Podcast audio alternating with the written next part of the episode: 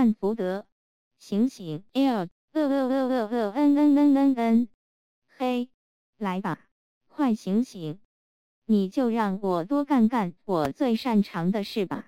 嗯，赞福德一边咕哝着，一边转过身去，很快又进入了梦乡。你想让我踢你不成？福特说，那样做能给你很多快感吗？赞福德睡眼朦胧地说，不，我也不会。所以说你那样做有什么意义呢？还是别打扰我吧。赞福德把身子蜷得更紧了，他吸入了双倍的烟雾。崔利恩说，低头看着他，谁让他有两根气管逆？求求你们闭嘴好吗？赞福德说，要睡个好觉简直太困难了。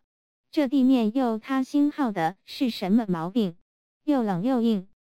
这是黄金，福特说。随着一个令人惊叹的芭蕾舞动作，赞福德已经站了起来，开始扫视地平线，因为这代表着这片黄金大地向各个方向延伸的距离，真的是一马平川。它闪烁着像，其实根本不可能说清楚它闪烁着什么样的光芒。因为宇宙中根本没有任何地方会闪烁着像这样一个完全由黄金构成的行星一样的光芒。谁把这些黄金放在这儿的？赞福德叫起来，瞪人了眼睛。别太兴奋了，福特说，这只是一个商品目录而已。一个什么？一个商品目录。崔利恩说，一个幻象。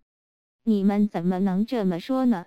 赞福德一边嚷道，一边俯下身体，用手和膝盖接触地面，眼睛也盯着地面。他在上面又戳又刺，地面很厚实，有点儿软。他甚至能用手指甲在上面划出痕迹来。它泛着金黄色的光泽。当他朝上面呼气时，呼出的气从上面蒸发掉的情形。和从真正的黄金表面蒸发掉的独特的情形完全一样。